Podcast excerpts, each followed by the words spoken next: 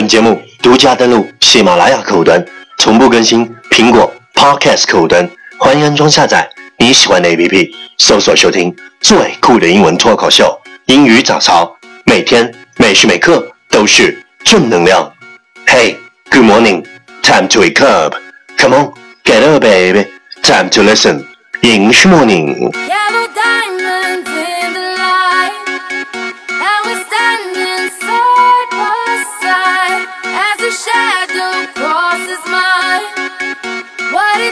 To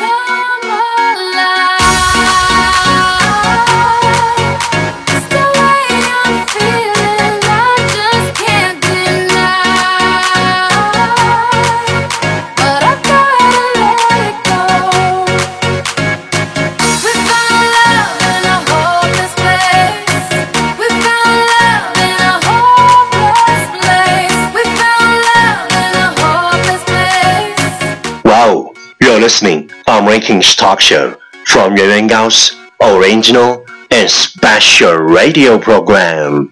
英式 Morning，早上好，你正在收听的是最酷的英文脱口秀《英语早操》，我是袁高，三百六十五天，每天早晨给你酷炫早安。Wow, it's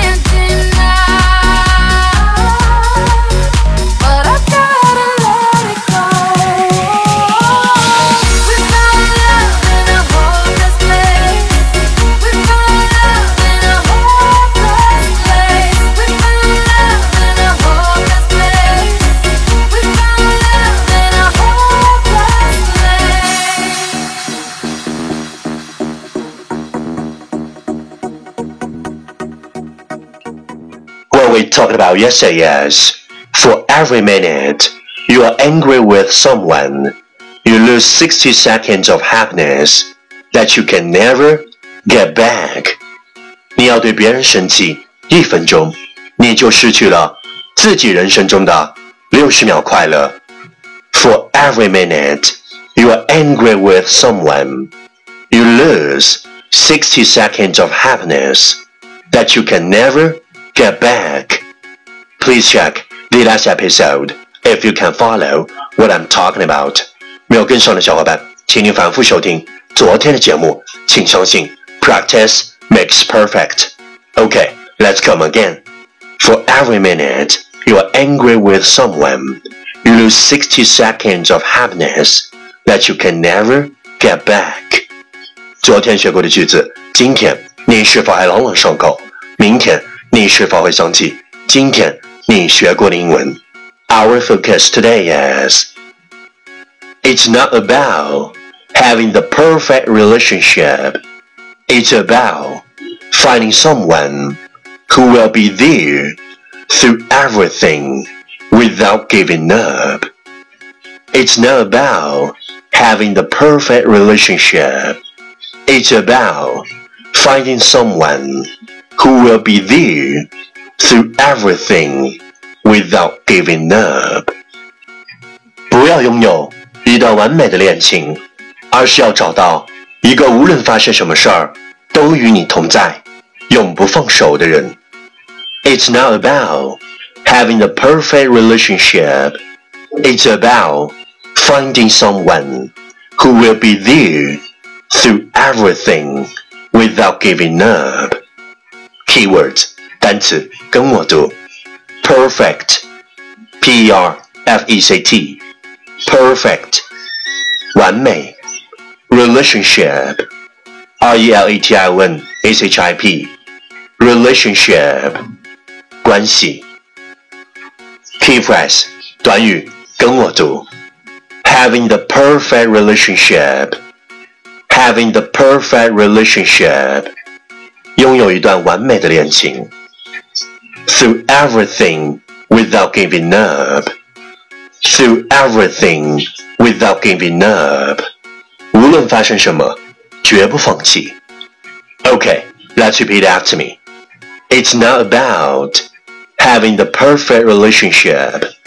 It's about finding someone who will be there through everything without giving up. It's not about having the perfect relationship.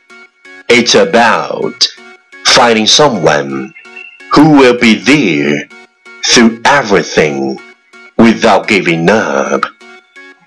Lesson time. Catch me as soon as you're possible. 跟上我的节奏。It's not about having the perfect relationship. It's about finding someone who will be there through everything without giving up. It's not about having the perfect relationship. It's about finding someone who will be there through everything without giving up. 不是要拥有一段完美的恋情，而是要找到一个无论发生什么事儿都与你同在、永不放手的人。Well, well, well. Last round, time to challenge. 最后一轮挑战时刻，一口气最快语速，最多变数。 Let's take a deep breath.